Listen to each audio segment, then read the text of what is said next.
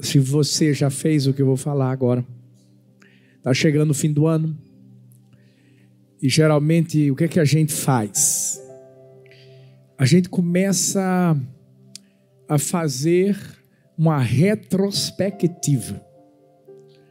Sabe, aquele checklist,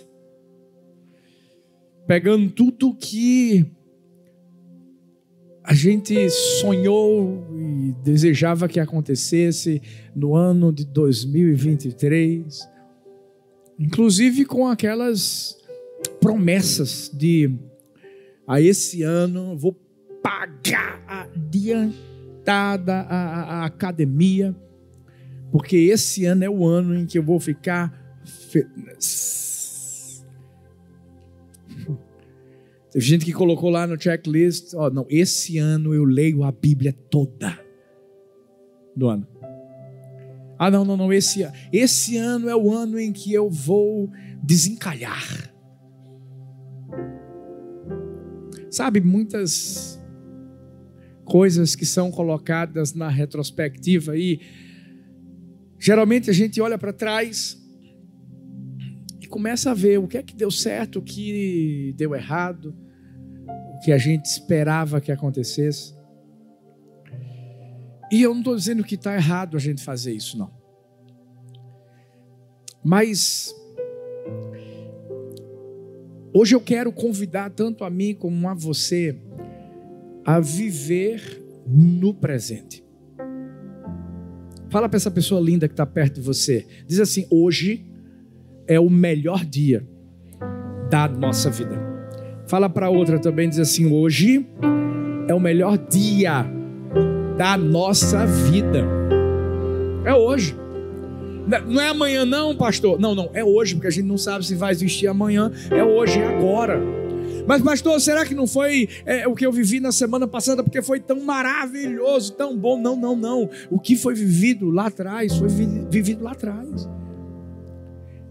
E o que Deus quer que eu e você façamos hoje é que a gente vive hoje olhando para frente.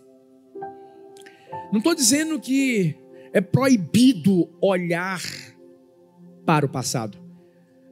O que é proibido, terminantemente, é ficar no passado, é permanecer no passado. Sabe, essa canção que a gente entoou falava de um mar que a gente mergulhava um rio. Certa vez eu vi o Mike Murdock dizer: homens não se afogam porque caem na água, eles se afogam porque permanecem lá. Eu não sei qual é o rio em que você está mergulhado, se é o rio do passado onde você tem olhado lá para trás e os erros, as desilusões e tantas frustrações que você viveu lá atrás continuam fazendo parte da sua vida no presente. Talvez você diga assim: não, não, pastor, comigo não. Eu vou te dizer, eu olho lá para trás e eu só vejo coisa boa. Mas o problema é que tem muita gente que não está afogada no rio do passado ou nas frustrações, erros do passado, mas nas glórias do passado. E essas pessoas, ao invés de entenderem que sempre vai existir uma glória maior, elas olham para trás de forma saudosista, vivendo o presente, sem nenhuma mudança sem que nada melhor aconteça. Por isso que eu amo o que Isaías capítulo 43, versículos 18 e 19 diz. Essa palavra é para mim, é para você nesse, nesse dia, nessa manhã. E é o próprio Deus que diz: esqueçam-se do que foi. Não vivam no passado Vejam, estou fazendo uma coisa nova. Quem já pode, pela fé, sentir o cheirinho do novo? ela já está surgindo. Presta atenção agora nessa expressão. Vocês não a reconhecem.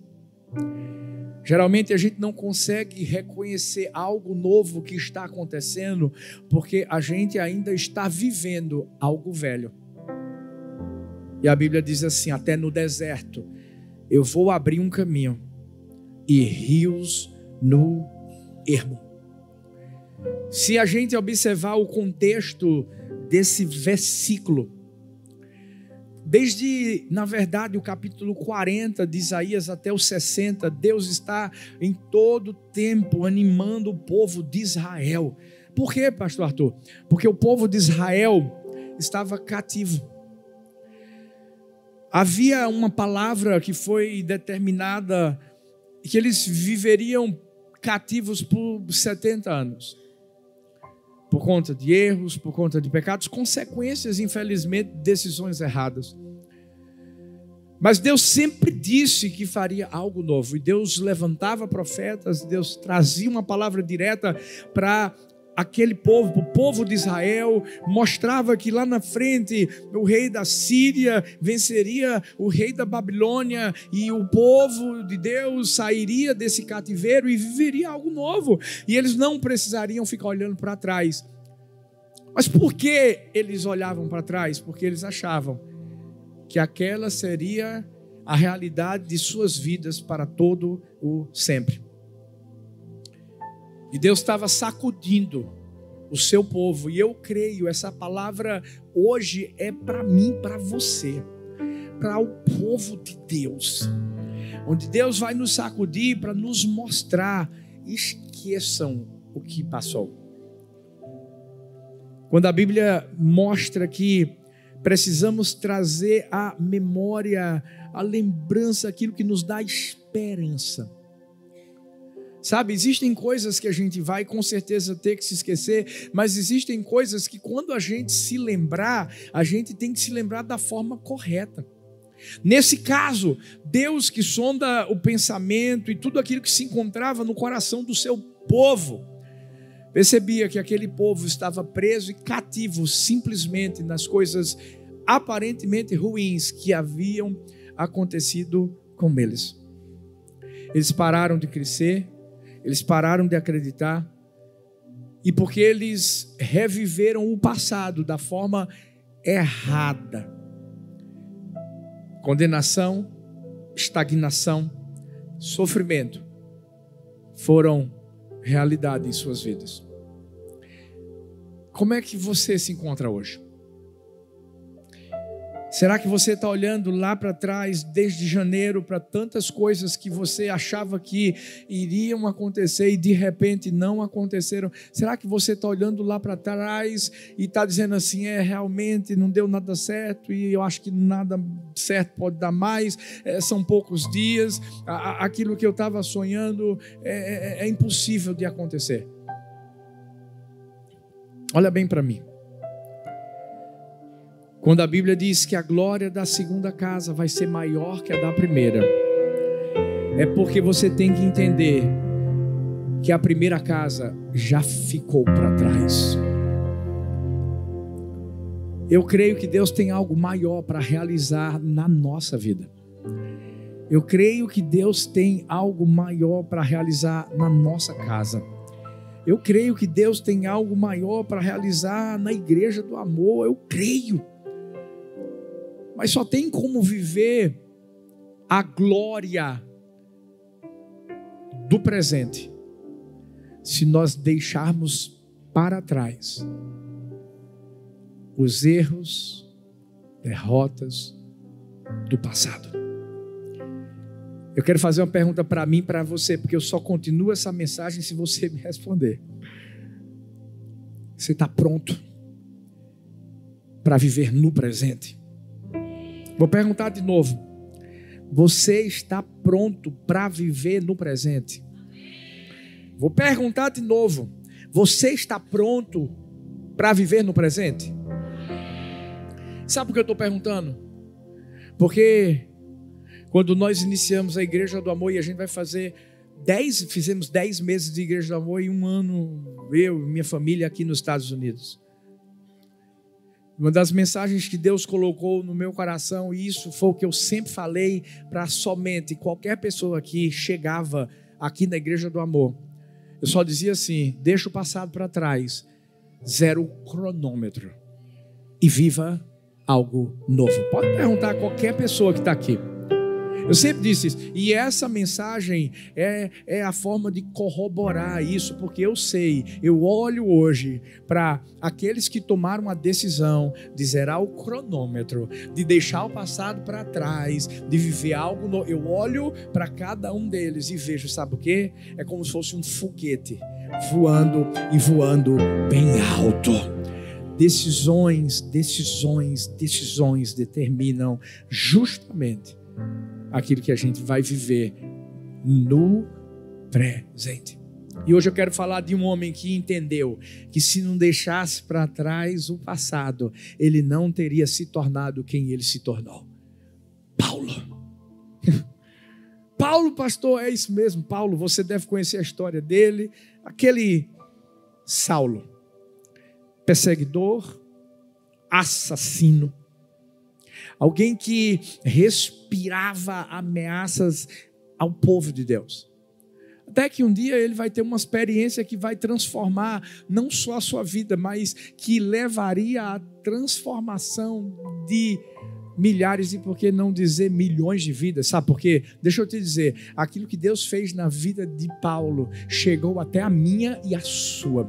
Porque muitos textos que a gente lê, inclusive esse que eu vou ler agora, ele, ele, ele foi escrito por Paulo. E se você está dizendo assim, é porque pastor, Paulo era, era um apóstolo, era um homem de Deus, era tão cuidado por Deus. Eu não conheço bem a vida dele, não. Eu acho que ele nunca viveu nada de ruim na vida dele. Ei, calma, se você for estudar a biografia de Paulo na Bíblia, a gente vai encontrar um homem que era preso, que era chicoteado, que vivia naufrágios, alguém que era ameaçado de morte não sei quantas vezes, apedrejado, e não era nem bem quisto no início da sua vida ministerial por, por aqueles que seguiam a Jesus, porque pensavam que Paulo era alguém que estava procurando enganar os cristãos para matá-los.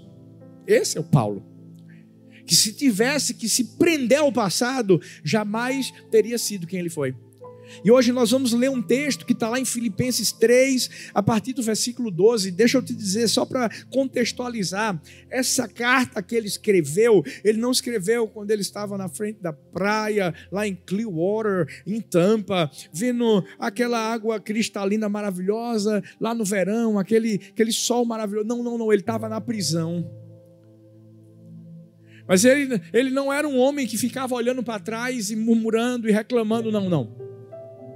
Nós vamos aprender lições aqui na vida desse homem que a gente precisa agarrar. Sabe por quê? A gente ainda tem 21 dias pela frente. Eu acho que você não entendeu.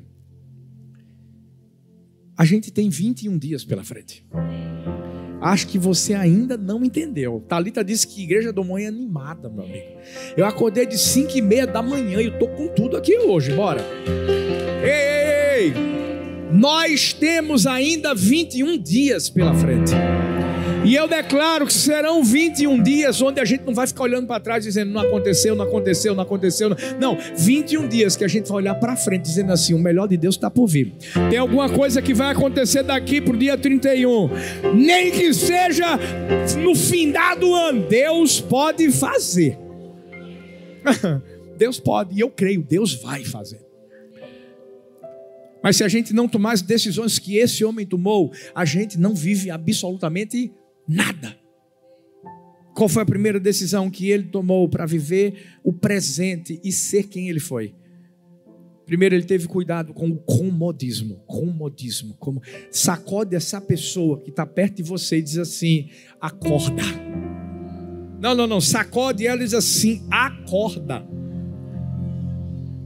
Olha o que Paulo vai falar em Filipenses 3:12, não que já tenha alcançado ou que seja perfeito, mas eu prossigo para alcançar aquilo para o que fui também preso por Cristo Jesus. Eu estou falando agora de um homem que agora sim, agora ele era o cara. um apóstolo, reconhecido por todos, que tinha a, a, aberto igrejas em tantos lugares, que tinha espalhado o, o evangelho de Jesus por tantos lugares. E estava preso, ele podia dizer assim: acabou a minha vida. Agora não tem mais como eu servir, não tem mais como eu fazer absolutamente nada. Eu vou viver parado. Eu estou preso. Hum. Paulo podia ter o corpo preso, mas não tinha, não tinha as palavras, o coração.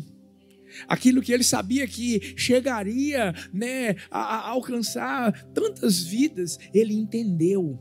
Ele disse: Eu não alcancei ainda. Paulo não estava preso às dores do passado, nem às glórias do presente, ou até mesmo do passado. Os grilhões que prendiam Paulo eram os grilhões do sofrimento de Jesus e da certeza de que se Jesus venceu, ele também iria vencer. O que acontece muitas vezes na nossa vida é que quando nós vivemos desilusões lá atrás, ou até mesmo glórias lá atrás, sabe, a gente se acomoda, a gente para, a gente se senta, a gente se deita. Elias foi um dos homens que Deus mais usou na Bíblia. E a gente vai ver ele subindo no Monte Carmelo, ele sendo boca de Deus para uma nação. Depois de, de, de, de, não chover tantos anos, ele, ele profetiza que vai chover, sabe? O fogo de Deus cai sobre o altar, e Elias ali, sabe, é, é, é, mata todos os profetas de Baal, se levanta com autoridade, mas, mas tem um momento em que ele ouve Jezabel dizendo que iria matá-lo, e sabe o que, é que ele fez? Fez? Ele se deitou em uma caverna. A palavra de Deus para ele foi: Elias, vai lá, você vai ter que ungir ainda o rei Jeú. É, é, você ainda vai ter que mostrar que Jorão vai ter que morrer. Mas sabe o que, é que ele fez? Nada. Sabe por que ele não fez nada? Porque ele se acomodou. Porque ele ficou e ele não era brasileiro, mas ficou lá deitados em, em, deitado em berços esplêndidos. Será que não é dessa forma que nós estamos hoje aqui? Eu não conheço sua vida, mas eu sei que essa palavra foi escrita de forma especial para alguém que está aqui e que precisa sair desse lugar hoje fora do, do, do, do comodismo. Se você ficar sentado numa cadeira achando que basta, que é isso que você tem que viver. Ah, mas eu já nasci num evangélico. Ah, mas eu já ouço a palavra. Ah, mas eu. Deixa eu te dizer uma coisa. Hoje eu vi um testemunho de uma menina chamada Emily. Hoje ela tem 15 anos de idade. Ela é filha do pastor Ed e da pastora Manu. A gente viu aquela menina nascer. A gente consagrou ela. E o testemunho dela é o seguinte: hoje ela é líder de célula, hoje ela está servindo ao Senhor, mas ela disse assim: Eu fui escolhida desde o ventre materno. Eu cresci na igreja. Meus pais me ensinaram a palavra e eu aprendi a amar a igreja, a estar aqui.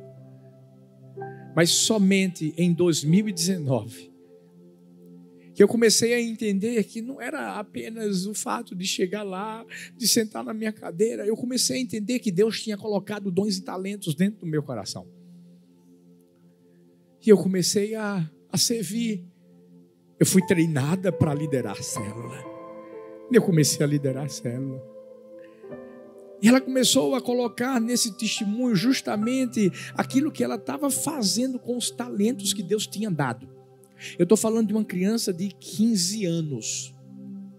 2019, 20, 21, 22, 23, 4 anos.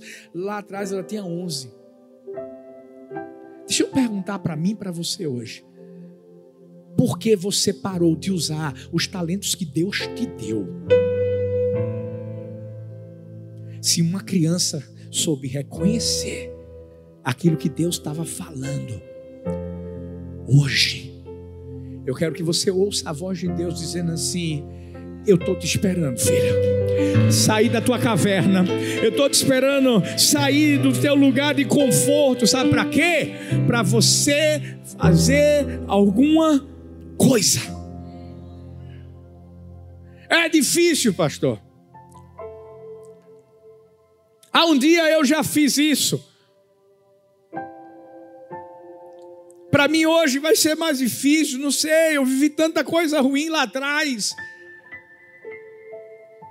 Eu vi que a NASA disponibilizou uma pesquisa que dizia que os seus foguetes gastavam a maior parte do combustível nos primeiros segundos em que o foguete estava sendo lançado.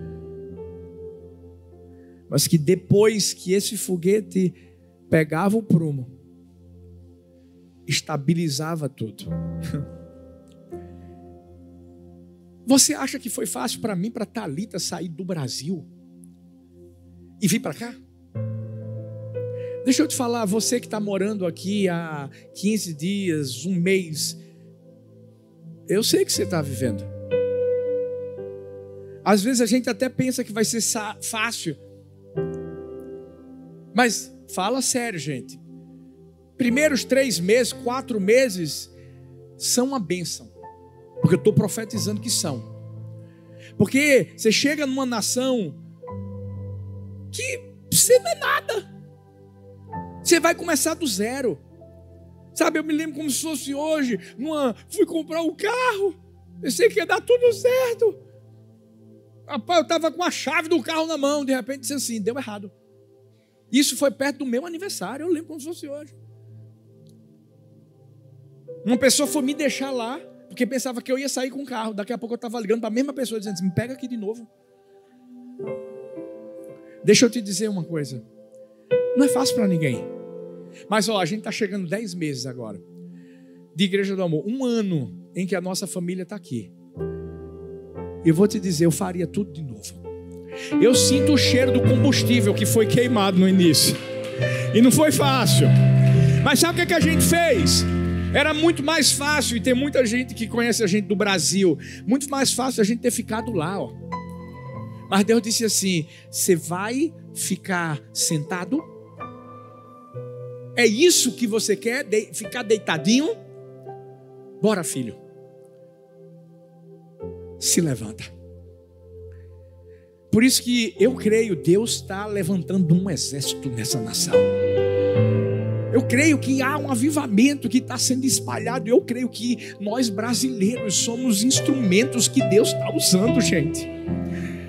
Você não está aqui por acaso. Inclusive você que mesmo que não mora aqui, não está aqui por acaso, porque a nossa nação precisa também desse avivamento. Precisa de gente que não vai ficar acomodada, gente que vai se posicionar, gente que vai abrir a boca sem medo de falar o que precisa ser falado. Agora, tem que ser como Paulo tem que dizer: Eu não alcancei, não. Tem muita coisa para eu viver. Escuta, Paulo não deu vez e nem voz ao comodismo. E a gente precisa fazer a mesma coisa.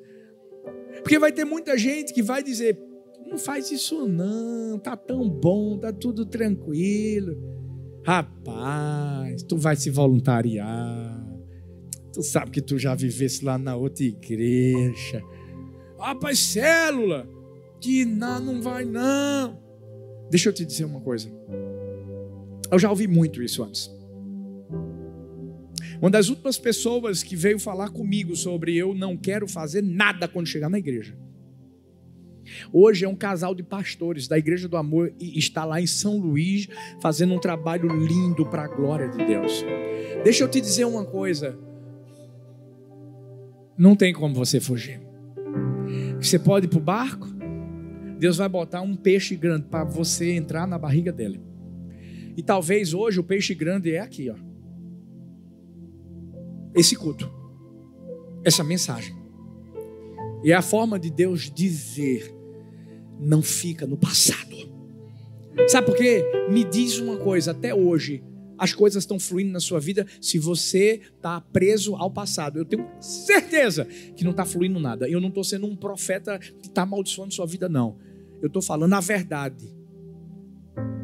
Se você não tiver cuidado com o comodismo, eu te garanto, infelizmente, você vai se decepcionar. E não é com Deus, é com você mesmo. Não ouça o que as pessoas te dizem. Paulo ouviu muito de, rapaz, esse cara aí, ele está enrolando a gente. Ele não quer até que uma pessoa acreditou nele, Barnabé, e conectou com todo mundo, e de repente as pessoas entenderam, e Paulo realmente se converteu. A Bíblia fala em Jeremias capítulo 18, versículos 1 e 2. Esta é a palavra que veio a Jeremias da parte do Senhor. Levanta-te, vá à casa do oleiro e ali você ouvirá a minha mensagem. Jeremias foi um profeta que nesse exato momento ele estava deitado. Ele estava sem fazer nada. Parece que, sabe, você já deve ter lido Jeremias ou Lamentações de Jeremias. Sabe aquele povo que você chega, traz a palavra, fala tudo que Deus tem que falar e o povo não dá ouvidos a você? Jeremias estava decepcionado. Meu Deus, não vou, eu não vou falar mais nada. Aí de repente Deus diz assim: levanta-te. Sabe por quê? Porque ele estava deitado. E talvez você, você é um homem de Deus. Eu não estou pregando para quem ainda não tomou uma decisão ao lado de Jesus. Eu estou falando de você que é homem de Deus, é mulher de Deus, mas está deitado. Está deitado. E Deus está dizendo assim: bora se levantar, sabe por quê? Eu quero que você vá à casa do oleiro. Deus está dizendo assim: tem muito trabalho, muita obra, muita coisa que eu ainda vou fazer. Primeiro na sua vida, e depois, através da sua vida, na vida dos outros. Meu Deus, talvez Deus não está fazendo na vida dos outros, porque você não deixou Ele fazer na sua. Você já parou para pensar?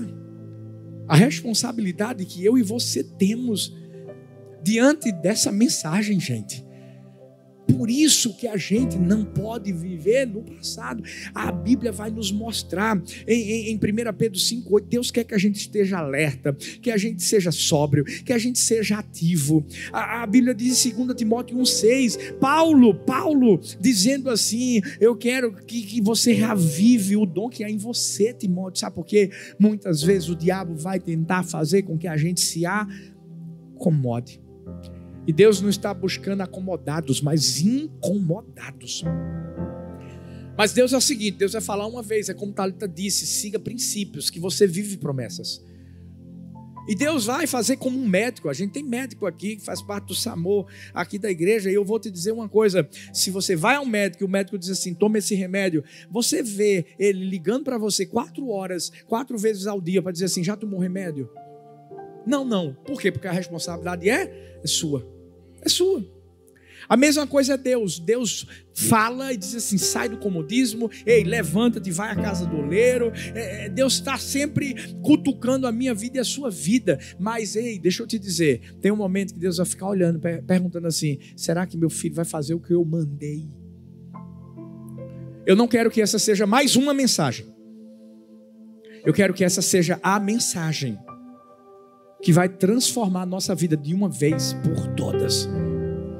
Sai do comodismo.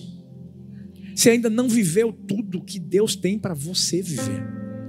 Eu vou declarar isso mais uma vez. Eu quero que entre no nosso coração. Você e eu não vivemos ainda tudo que Deus quer que nós vivamos. Eu creio nisso. Mas ei, tem que viver no presente tem que tirar o comodismo do jogo. E qual foi a outra decisão que Paulo tomou? Tem que se esquecer do que ficou para trás.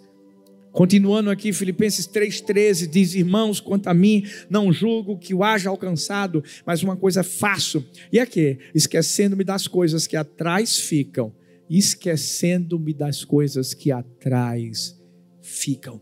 E avançando para as que estão diante de mim. Paulo foi o primeiro a dizer assim: eu vou esquecer. Eu não vou prender ao que falaram, ao que fizeram. Porque senão, sabe o que é que acontece? Lembra quando a Bíblia diz da raiz da amargura? É isso. Você permite que haja ali uma árvore que não vai ser boa uma raiz que vai, infelizmente, ser fincada no seu coração e você não vai conseguir se mover. Tem coisas que a gente tem que se esquecer.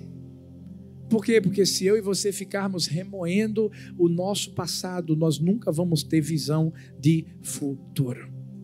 O problema é que tem muita gente que está usando os óculos do passado. Sabe quando é, você sabe que seu grau aumentou e você continua usando o mesmo grau, a sua vista fica embaçada. Você não consegue enxergar bem aquilo que está à sua frente e tão perto. Eu lembro que eu descobri que eu precisava usar óculos quando a gente estava lá em Paulista, no início do ministério. Eu estava fazendo, na verdade, um curso da Escola Superior de Guerra, da DESG.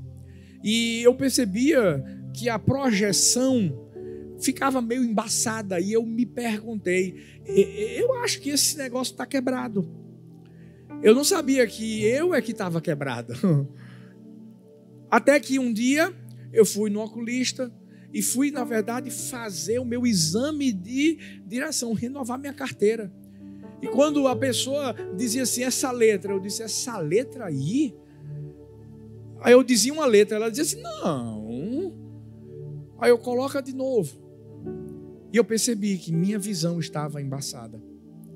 Toda vez que a gente fica se lembrando do passado, de coisas ruins, ou até mesmo só de coisas boas, porque eu vou te dizer uma coisa: o que está bom pode melhorar. Esque esqueça. Senão você vai sempre olhar você não vai conseguir enxergar o que Deus está colocando bem na sua cara.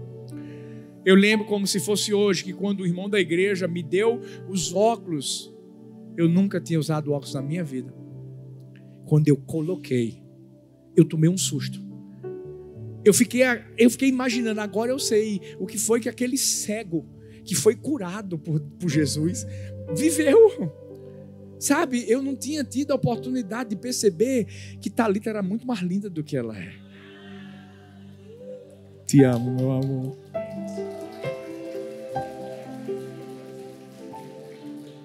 Mil pontinhos para mim hoje. eu lembro que quando eu coloquei aqueles óculos, eu não conseguia antes enxergar as pessoas que ficavam lá atrás. Quando eu coloquei, uau! Sabe? que Deus está fazendo na minha e na sua vida não está lá atrás, está aqui. E muitas vezes nós não conseguimos enxergar. Por isso que Paulo simplesmente disse assim: Eu não vou ficar me culpando e dizendo assim, eu matei um monte de gente, de cristão. Sabe, a Bíblia diz assim: que Jesus, Jesus joga o nosso pecado no mar do esquecimento e não se lembra mais dos nossos pecados. Está lá em Isaías. Então, por que eu e você vamos querer ficar pescando aquilo que já não faz mais sentido para Deus? Eu acredito que hoje Deus está nos convidando a abrir mão do passado. Quando a gente veio para Orlando, eu estava ouvindo a voz de Deus com Talita e Deus estava dizendo assim: abra mão do passado. Passado, pode ter certeza que muitas vezes pode sim inspirar e a gente usa o passado para isso muitas vezes, mas ele também pode te paralisar. E eu aprendi a fazer essa diferenciação. O que eu tenho que me esquecer, eu me esqueço. Agora, que eu tenho que me lembrar só para aqui quando eu estiver vivendo uma história que é parecida, mas ó, por mais que histórias sejam parecidas, eu acredito que quando Deus as escreve, a próxima vai ser sempre maior e melhor do que a primeira. A história de Moisés foi linda, não foi? Tirou o povo de Israel, sofrimento enorme no Egito, maravilhoso. Eita, passaram pelo Mar Vermelho, isso mesmo, que bênção comeram do maná, olha a nuvem lá aquecendo, trazendo sombra, tudo isso, isso que pensam. Mas a história de Josué foi muito melhor. E quem foi que disse que Josué ficava só olhando para trás e dizendo assim, é porque a gente fez isso, a gente fez aquilo, fez aquilo? Não, não, não, não. Talvez as coisas não aconteceram ainda na, na, na, na sua vida, sabe por quê? Porque você está apegado e se lembrando ao passado. Talvez seja um relacionamento, não sei. Deus está querendo fazer algo novo na sua vida. Aí você está lá, me perdoa a expressão, feito um bobão, olhando o Instagram dela com o outro. E ainda dizendo, ela vai ser minha. Esquece. Sabe, tem vezes que a gente precisa ter uma amnésia mesmo. Amnésia das coisas ruins, amnésia dos, dos erros, amnésia das decepções. E a gente tem que permitir que a gente se lembre apenas daquilo que faz a gente andar para frente. Para de olhar para o retrovisor. E aí, pastor, o que é que eu faço? A terceira e última atitude de Paulo foi essa: prosseguir para o alvo. É a continuação, Filipenses 3, 14 diz: prossigo para o alvo, pelo prêmio da soberana vocação de Deus em Cristo Jesus. Ah, pastor, eu vou prosseguir. Mas como é que você vai prosseguir se nem alvo você tem? E sabe por que tem gente que não tem alvo? Porque ainda está preso lá atrás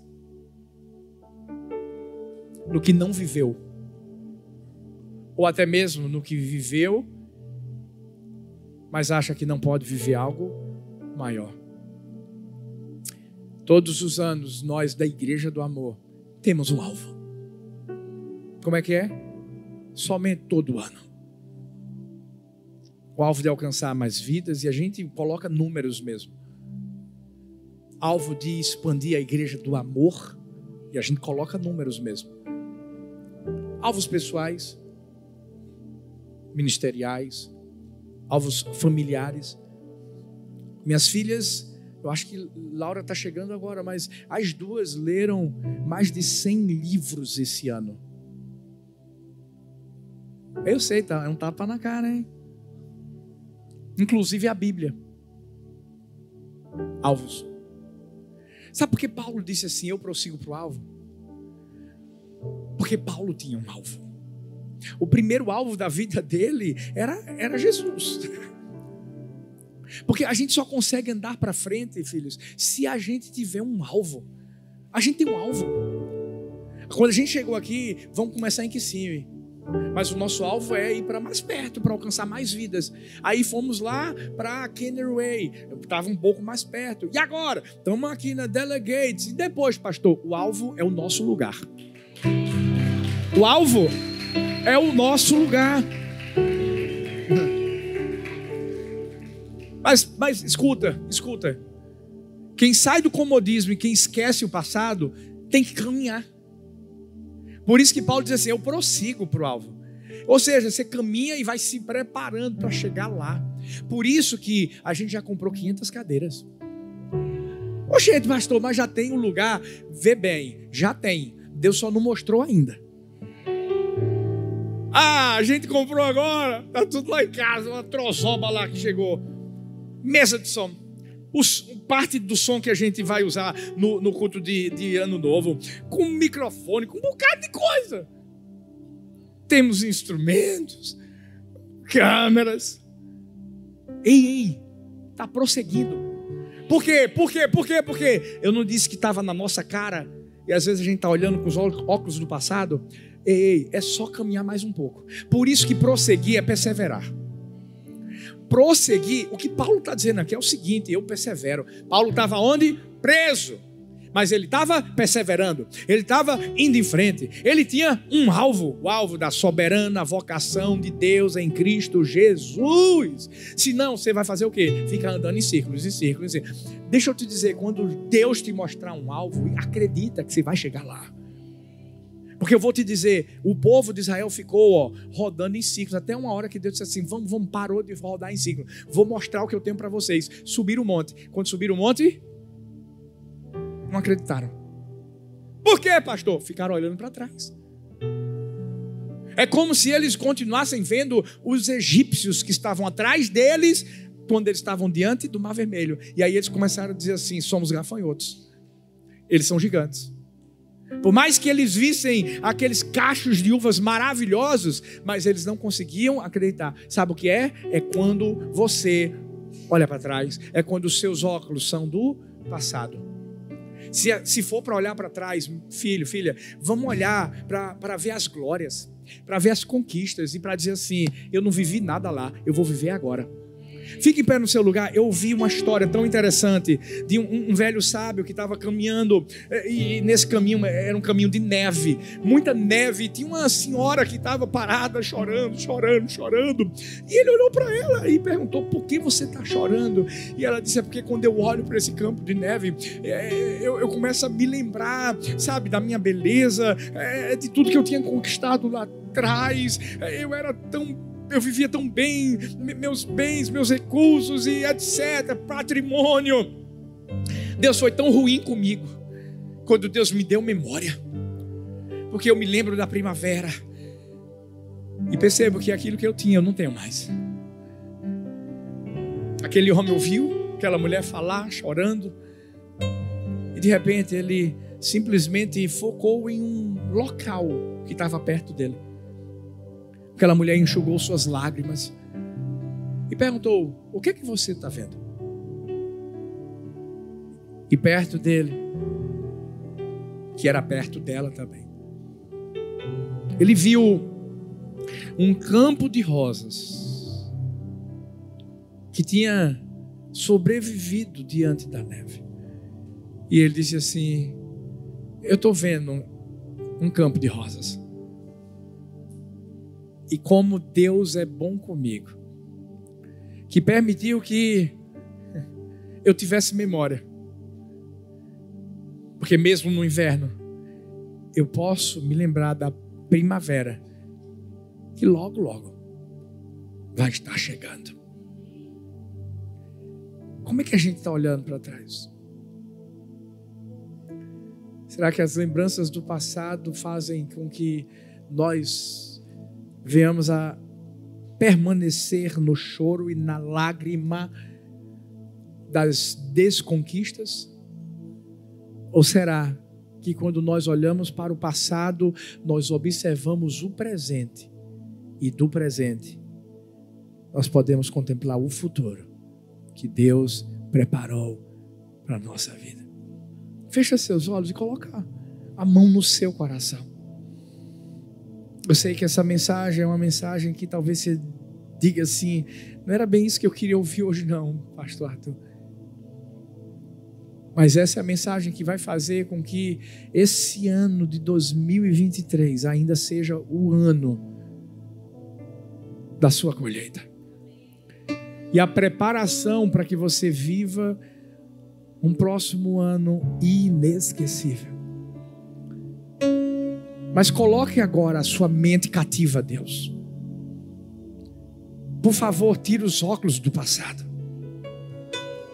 Não fica nadando no rio do passado. Não, não. Vá em direção ao alvo alvo da soberana vocação, a, a, a, certeza de um chamado, a certeza do que a Bíblia diz. E sabe o que a Bíblia diz a respeito da minha vida e da sua vida? Em Cristo somos mais que vencedores.